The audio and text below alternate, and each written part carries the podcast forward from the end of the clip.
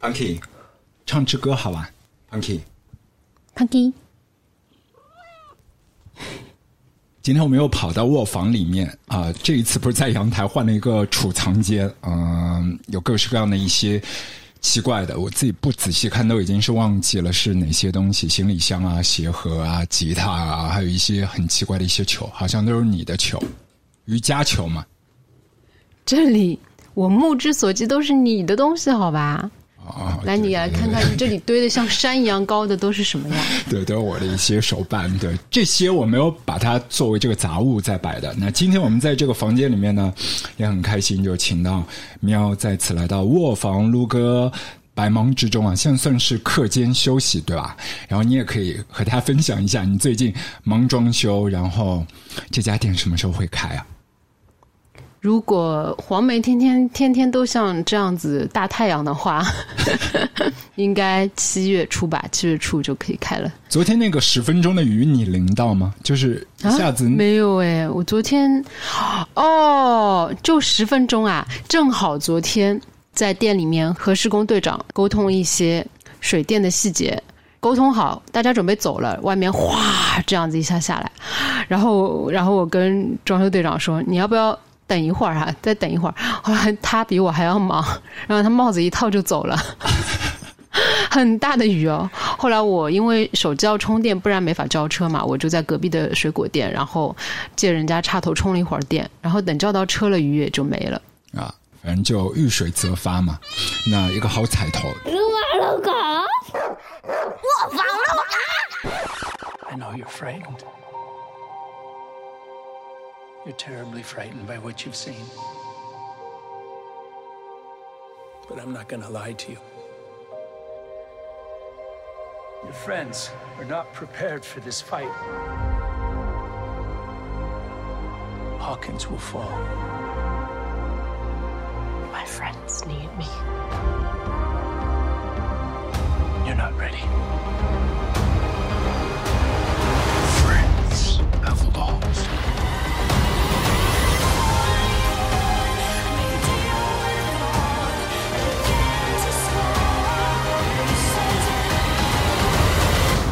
先把那《Stranger Things》给补完吧，就最后两集。其实我觉得再不看，哦、你再你再不留一点时间给自己的娱乐生活，我觉得接下来就是分分钟被大家提前剧透。但今天其实，在我们这一集的 Podcast 里面要特别分享的就是那支歌，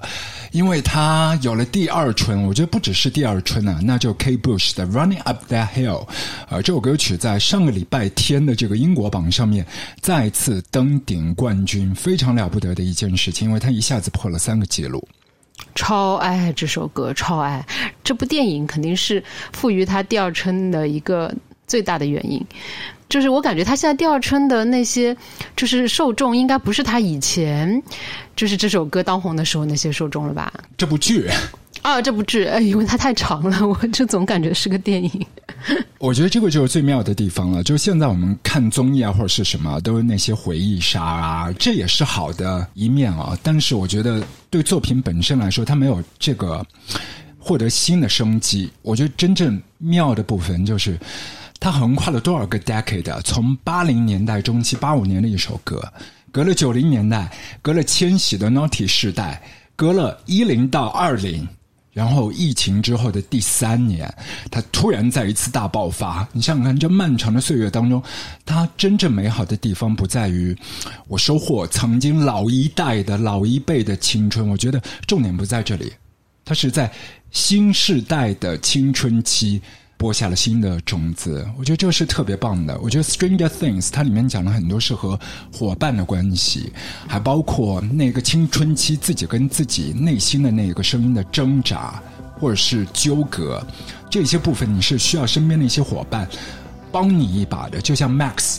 他 Walkman 里面响起这首歌，其实最难的部分是他身边所有的好朋友都在他的身边。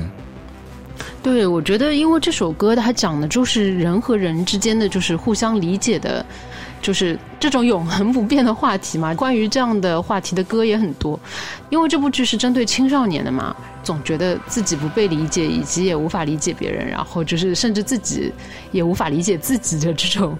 然后他我就感觉这首歌可能就是能够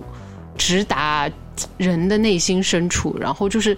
因为你看他在这个片子里面，就是那些被就是抓走的那些那些人，然后他们都是呃无法去理解自己的家人，无法被也也无法被身边的朋友、被家人理解，全部都是一个就是。这样子的主题的一些一些故事，然后 Max 最后也是差点被拉进去嘛，但是他就是因为你刚刚说的，像身边有很多朋友啊什么的，然后他最终最后也是因为想到他的跟朋友之间发生的那些美好的事情，然后他才回到了现实中。所以就是这首歌，我是觉得，如果你真的在发生了一些你自己感觉不被理解，或者你跟你爱的人，我觉得主要是跟你爱的人，嗯，然后你和你爱的人无法相互理解的时候，这首歌真的你就能够给你非常大的共鸣，以及你可能听到后面你都可以哭出来的那种。所以我就能够明白这首歌在青少年的心目中的地位，而且太适合那个场景以及这个剧里面的讲述的这些事情了。对，其实有的时候是和年纪无关的，只不过有一些朋友他可能到了某一个年纪，他停止对自己的探索，或者是试着去找那个答案了，因为。不管多久，大家都不停的会有新的问题跑出来的。有一些朋友继续会去探寻那一个方向，但有一些朋友就说算了吧，可能是无意识的算了吧。可青春期是一个特别敏感，被伤害太多次了吧，所以才会说算了吧。就不求理解了呀，就是这就是人的一个年龄。就你看，就是青少年的时候，他永远渴求理解，因为那个时候人和人还是那种，就他他处于那种人最最单纯以及最本真的那种时期，所以他其实渴求，就是尤其是渴求爱的人。就他爱的人，爱他的人，他就是最最渴求的，就是这个理解。然后，但是你随着人的年龄的增长，然后不是很多年纪大的人就会说：“哎呀，算了吧，你不要指望人和人是可以互相理解的，对吧？” 就是好像已经经历了很多那种事情。你你看，就是就是这种情况在青少年身上是不会发生的。我是觉得人最美妙的一段时期，以及最珍贵的一个时期嘛。对于呃 Max 来讲，这首歌就是他的护身符。那我觉得某程度上，对于 K Bush 来讲，他也是疏导自己这个内心的一些情感吧。因为就是他有说是怎么样的创作背景，我好像好。这首歌曲创作是好早之前大家都知道了，在上个世纪遥远的八零年代就知道了。我也是像我也是像他新的粉丝那样，是因为看了这部剧以后，然后就是开始对这首歌，就我变成了这首歌的粉丝。啊，这首歌曲最早的时候其实很简单，没有那些深邃的意涵嘛。它因为最早那个一个真正的名字叫做《A Deal with God》，大家可能是会觉得跟信仰或者是其他宗教方面有关，其实并不。他后来没有用这个名字，是因为他考虑到一个 Radio Airplay，就是你在电台如果去播的话，在某一些。地区或者是国家的话，它会相对来说那个议题比较敏感，所以唱片公司就建议说你换一个名字吧。其实他一直不想妥协的，到了最后关头，他想，或许我也应该放下。就是如果是不妥协的话，那这支歌没有办法推广那么久时间的创作，所有团队的一个成果，那就没有办法被看到嘛。所以他就折中了一下，变成了 Running Up That Hill。到现在为止，其实他还是后悔的，他还是觉得不应该改名的。所以现在我们看到所有的那个副标题是 “A Deal with God”。那真正这首歌曲对 K Bush 来讲，它传达的一个含义就是男女之情，就是像生活当中我们也经常会因为各式各样的事情，在不同的阶段争吵争执。那到头来，来自火星，女人来自金星，永远无法互相理解，是两个不同的生物种。我不知道，就是我，我肯定没有办法去代表所有的其他的男性去讲话。但是，我觉得从一个个体的角度来讲，就呃，生理构造这件事情，真的是一定程度上面限制了我们很多的一些行为，或者是表达，或者是那一个频率。真的会有一些不同的啊，应该是非常明显的大不同嘛。就可能那一个意图都是一样的，但传达出来的方式，然后表达的情绪，呃，所有所谓的那些温度都会不一样。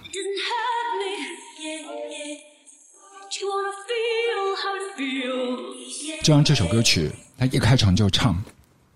你伤不了我的，你知道我在干嘛吗？我在做什么交易吗？我要跟上帝做一份交易，然后让我们互换身体。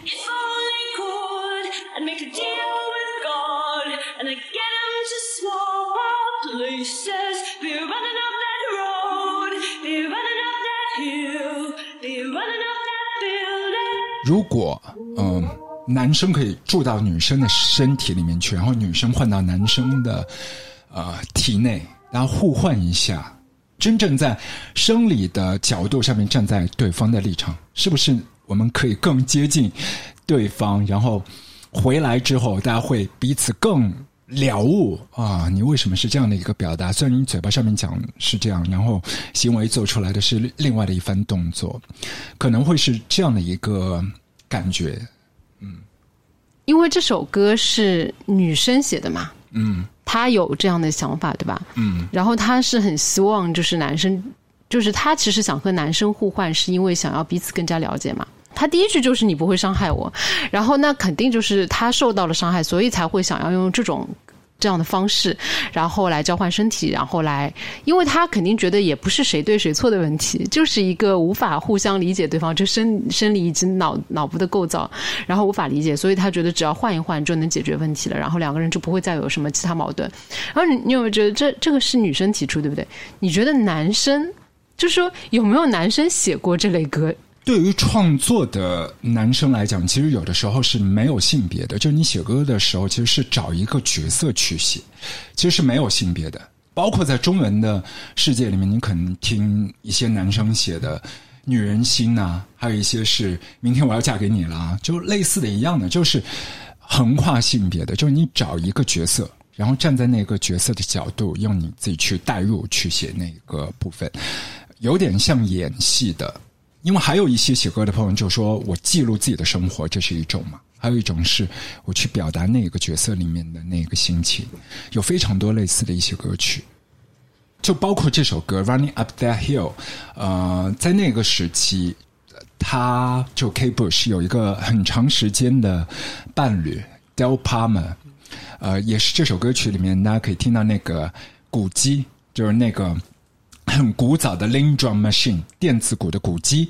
啊，包括里头的贝斯，就是她的男朋友 Del Palmer 啊来演奏的。这个部分就是大家听歌的时候就会加戏嘛，就是 K Bush 写了这首歌啊，讲的就是跟 Del Palmer 他可能在感情当中遇到一些不顺遂的时候一些摩擦，然后把这支歌写出来丢出来，然后丢给了她男票。说你来给我做编曲，然后就跑出了很迷幻的、很迷离的新的一票的一个新的方向。因为很值得一提的《Hounds of Love》这张唱片里面的第一支歌就是这首歌《Running Up That Hill》，而且呃，做这张唱片和这首歌的时候，他们这一对小情侣他已经是搬到伦敦郊外去了，他没有在大城市里面去继续啊、制作。因为那个时候录音棚都像远古时期大家唱卡拉 OK 一样，按小时计费的嘛，每个钟头多少钱，就少了很多实验的空间。所以后来他们就反过来操作，自己去找了一个 studio，买了一堆的设备，像 Lin Drum，还有包括雅马哈的 DX7 的合成器，另外还有一台就非常非常非常著名的 Felt Like CMI。是那个吗？我就是非常好奇，就是因为我超爱他这个歌里面，就一开始噔噔噔噔噔噔噔，就就就这一部分的那种，一听到这个音乐，你就感觉就是好像进入到了一个。就是你，当然你你就会为每某些歌里面的某些旋律一下子就打就打动到你了，然后我就是会被这一段旋律，然后一下子就抓住了。对，就是合成器就。合成器啊。对，因为 Fairlight CMI 它的那个所以你的波段，它上面会有一个像一个小型的一个电视机吗？就一个 iPad 这样大小的吧，就是你想象一下，在一个键盘的上面竖着这样的一个可视的屏幕，你可以看到自己的波弦啊，它波动的样子。然后雅马哈的那个 Synthesizer 呢，就是它可以做一些采样，也可以做一些 overdubbing。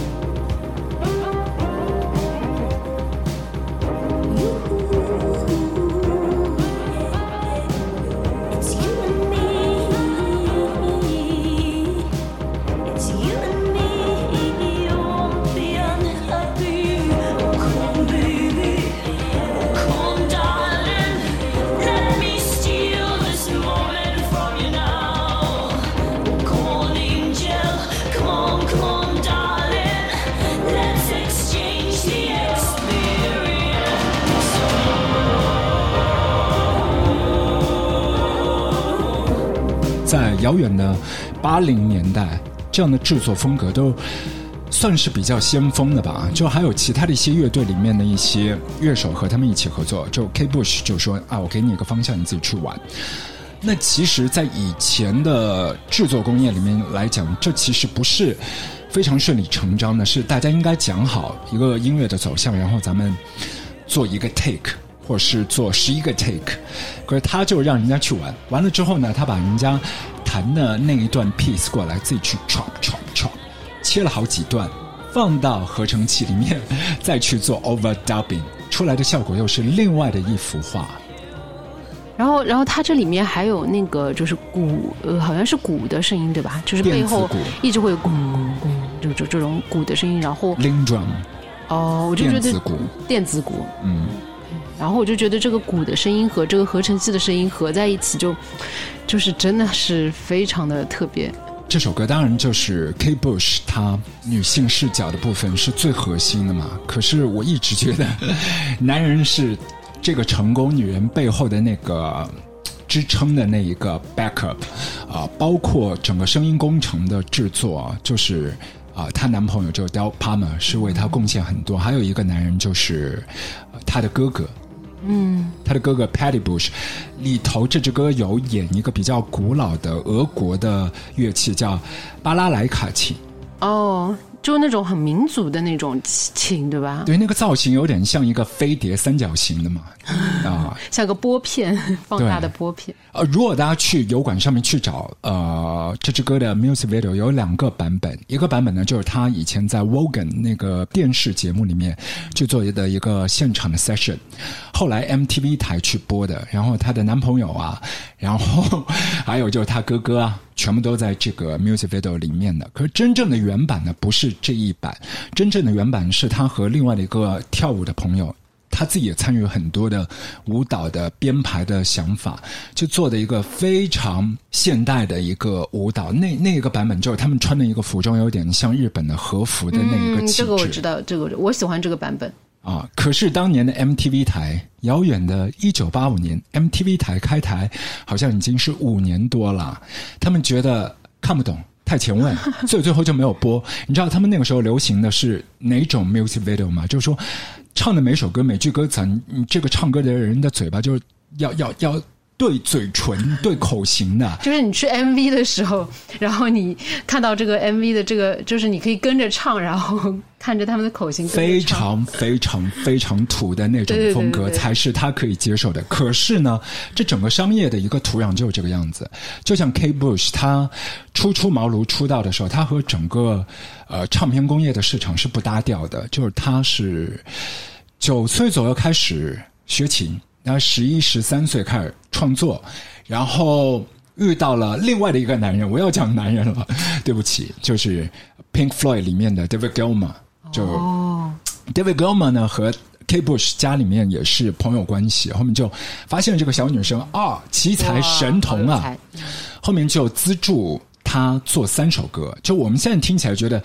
很奇怪，你做歌们自己在家里做就好了。什么叫你给钱做三首歌？就是你想象一下，在远古时期，就是你需要录音棚，你需要乐手，啊你需要乐器，那个棚费是每个小时啪啪啪啪啪我们上标的。真的做歌是要花钱的，和现在是不一样的。对，所以 David Gilmour 投钱让他做了三首歌，做了三首歌之后，在 K. Bush 十八岁那一年牵线搭桥，因为 Pink Floyd 是百代唱片嘛。然后，十八岁的 K. Bush 拿到了 EMI 一纸合约，十九岁发了第一张，后来那支单曲和整张唱片就呼啸山庄，就一鸣惊人。可是，在遥远的七零年代那个时候，七零年代末流行的都是一些朋克风潮，最早就是唱片公司是没有预想到会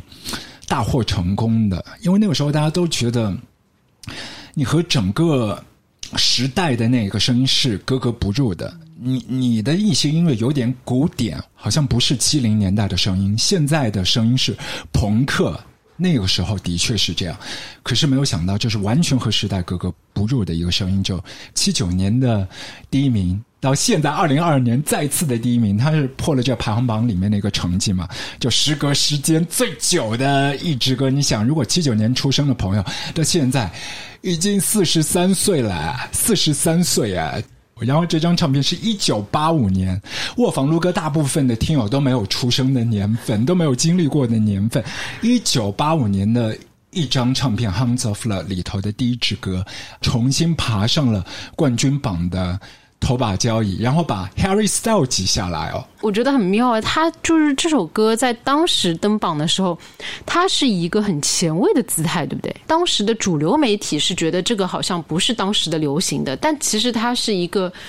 跟其他当时流行的曲风全部都不一样的。是不一样的，然后到了现在，他又登榜的时候，他还还是是一个很前卫的感觉，是是？没错。他现在不不是没有让人觉得这是一个过去过时的东西。对，我觉得这绝对就不是回忆杀，不是回忆杀，是新的一波人认同 K. Bush 的音乐，他在 K. Bush 的音乐里面找到了自己的感情的归属对，找到了那一份内在的共鸣。我觉得这个部分是最棒的、最穿越的，它不是一个。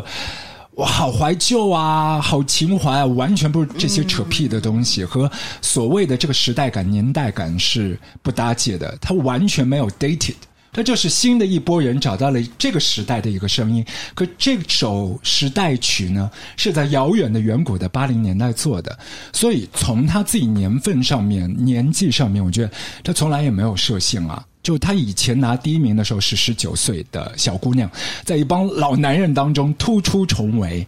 然后现在他已经是六十三岁，也是算英国榜当中就是拿下冠军榜首的 female artist 当中 solo 的一个姿态当中，年纪也是创了一个记录的。 Now we have a group of doll drummers building up an insistent percussion undercurrent to a feature and the sound picking up to running up that hill. Kate Bush has not performed live for many, many years. 1979 was the last time she performed in a live concert. She's done the odd songs at charity events. She said in 2002 she wanted to perform before she got past it. So Kate Bush is running up that hill. 在十年前吧，二零一二年的伦敦奥运会的闭幕式的时候，这首歌也是同样跑出来的。那个时候就不是男女之情，它是可能你看自己的肉体和精神，它是否可以达到一个极限那样的一个状态。我记得那一个奥运会的一个闭幕式上面的一个表演舞台，就是所有的一些男男女女穿了一些白色的衣服和包装，啊，他们搬着一些。我不知道是纸盒还是怎样的一些立方体，搭起一个金字塔一样的山，就是一块一块的去搭，像在跑步机上面跑步，也像在做某一类的体力运动一样的。就那首歌曲搭配着，呃，二零一二年的那个风潮，他制作的时候也是换了一些 vocal，把声音换了，然后把一些编曲是做了重新的混音。二零一二年也是有过新的春天的。然后又过了一个十年，二零二二年，我们现在感受到的是一个青春期嘛，所以每个世代不一样的耳朵去听，总会得到自己的一个答案。就像他自己给自己的儿子去听，他儿子也觉得很酷啊。就他因为特别少上媒体，但这个礼拜他上了那个 Radio Four，就 BBC Radio Four 的 Women's Hour。我觉得他那个声音还是很有保质期的感觉，他就很开心。第一个就表达了很开心嘛，后面主持人也都问他，他说：“呃，你会回听自己的一些旧作老歌吗？”他说他几乎不，所以跟我们一样，对于呃听《Running Up That Hill》这首歌曲，它也会有那种既熟悉又陌生的感觉，就好久不见，呃，觉得是那一位。八零年代的 K. Bush 在那个时期写下的那首歌记录的那一个心情，然后在二零二二年，在经历了 lockdown 的三年之后重新来听，在家庭内部其实还有更好玩的，就是你可能跟小孩的一个互动，因为小孩的社交圈跟你自己的社交圈不一样，所以他的儿子是他的粉丝吗？艺人的小孩很难是自己的粉丝，我觉得这这这不太现实。但是你会从另外的一个角度会发现，妈妈是一个 pop culture 当中的一个图腾。我觉得这个部分是你自己也参与到，用这个角度看自己的妈妈，我觉得这个是很难得的。好酷啊！就像 pop 的 Jarvis Cocker，他最近有一本书嘛，Bad Pop，A Good Pop，Bad Pop。呃，里头也有聊到，就是他以前做那个《哈利波特》电影，他不是找了那个 Radiohead 里面的 Phil Selway 鼓手，还有吉他手 Johnny Greenwood 一起演那个 Weird Sister，是《哈利波特》魔法学校里面的一个乐队，一个虚拟的一个乐队，他是做主唱嘛。这一段可能就没几分钟吧，三分钟的一个电影的桥段，也是连接他跟自己家里的小孩的一个桥梁。就是因为他出演了《哈利波特》里面的这个部分，他跟自己家里的小孩就可以打成一片，就会有那一个连结，就是下一个 generation 那个世代的一个文化符号，那会觉得哦，我们家的叔叔，我们家的老爸啊，他就是《Well Sister》当中的主唱，就那一份的情谊结，我觉得是很宝贵的。可能你不去做那一份工作的话，你在普通的日常生活里面很难去获得这一块。就他这首歌，你想他的歌词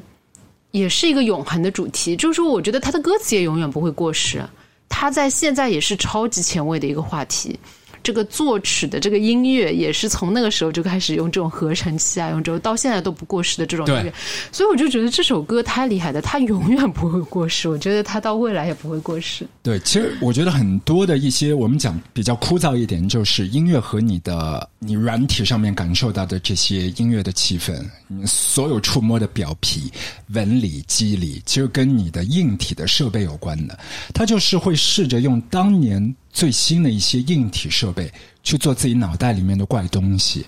后来贴了一些这样的标签，什么新浪潮啊、合成器音乐、新浪漫啊，这是八零年代后来贴上去的那个所谓的一个商业的包装嘛。可他在七零年代的时候就尝试这些我们提到的硬体设备了。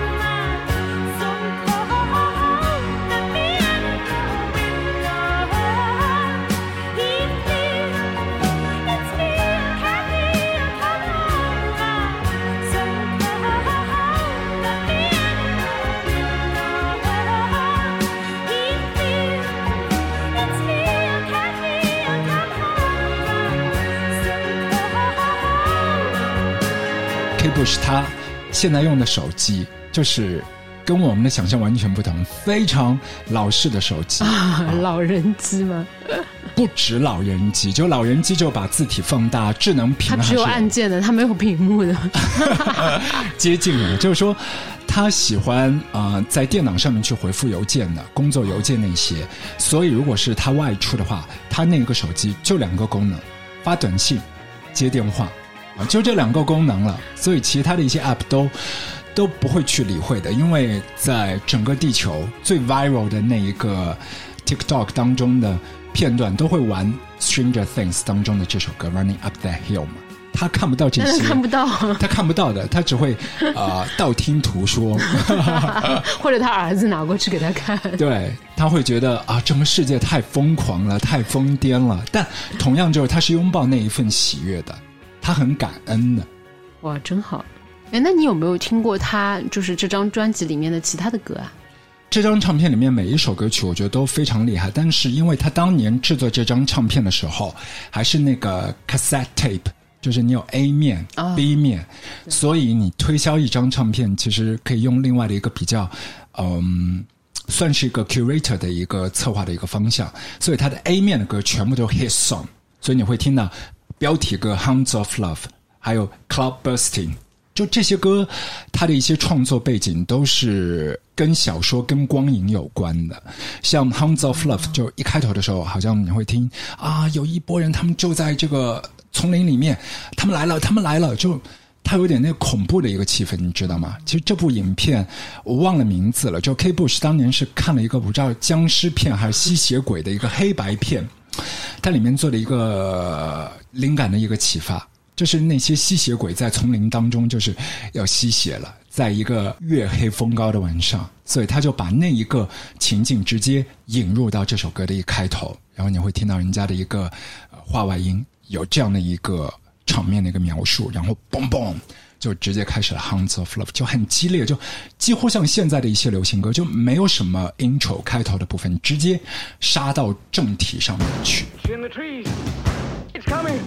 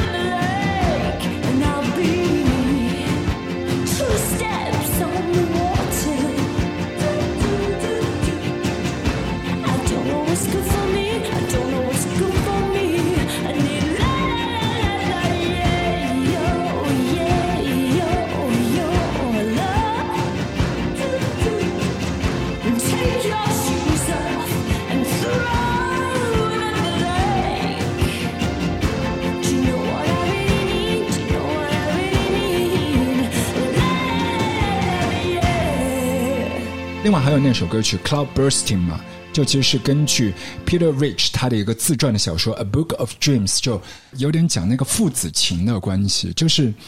当那一个爸爸不在了之后，就是儿子做梦里面还会梦到他和老爸的一些故事，然后他又把里面的一些情节做了一些呃延展，就在那个 music video 里面看到的部分就是啊、两代人一起去制造那一个造云的那一个有点科幻 sci-fi 的一个设备机器。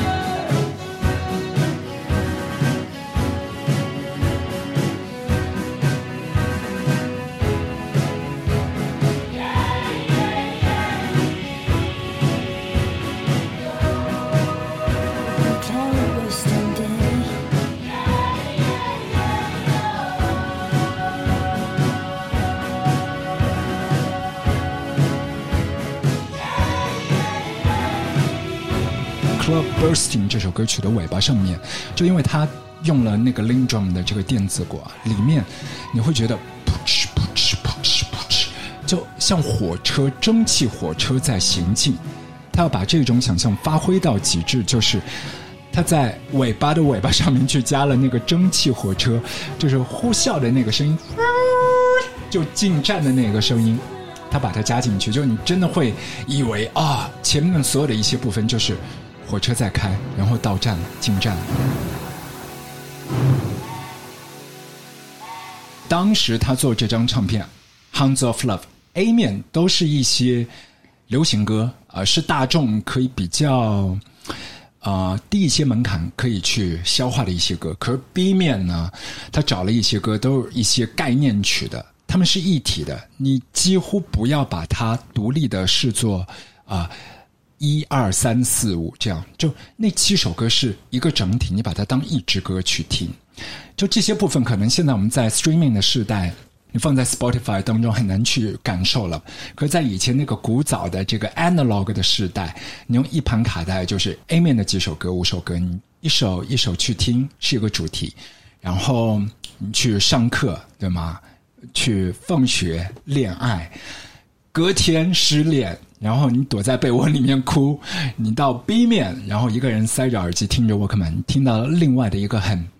很 cinematic、很有画面感的，像一个综合体的一张唱片，概念唱片是一个整体的，但明明就是七首歌，可是就是一个整体来的。哇，我现在好想听一下他这张专辑，但一定要用磁带，用 Walkman 来听。就像《Stranger Things》当中所有的小伙伴去救 Max 的时候，用的也是那一盘卡带。对手忙脚乱的放进去，然后赶快摁 play 键。还包括《And Dream of Sheep》，我会想到《银翼杀手》啊，你梦到电子羊啊这一些，它也是受某一部影片啊，那部影片名字我觉得也没有去考据，也不知道是哪一部，但是我记得 K. Bush 提过的是，他假想那个主角是在水中做梦的，就是你在水里保持呼吸，然后又同时在做梦，他发散出来的一首歌《A Dream of Sheep》。Little light, shine Winnie. Little light will guide them to me. My face is all lit up. My face is all lit up.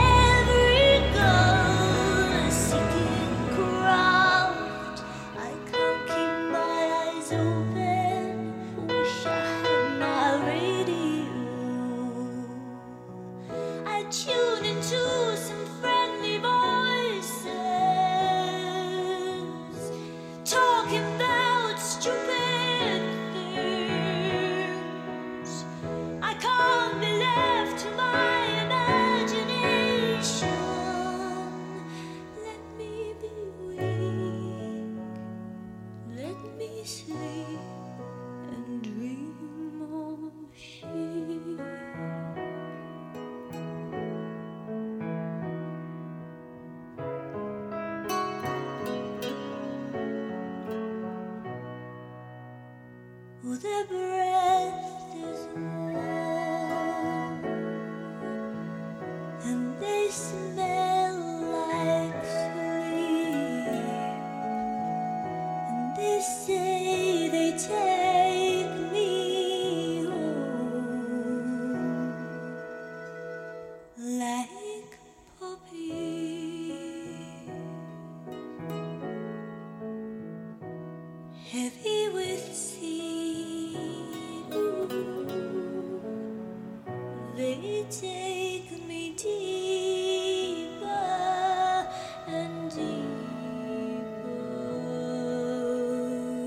最近何喵还在做另外一个系列《上海 Shuffle》，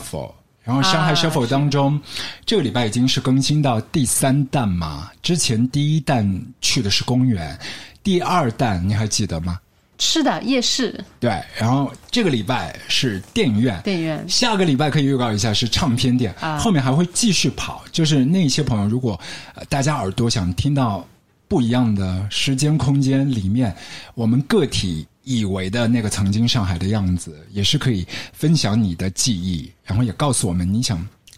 探索一下这个城市街角的哪一个地方，或许已经是被大家看淡的、看清的一些角落。嗯甚至是已经不存在，对吧已经只在过去的时候闪过光的一些地方。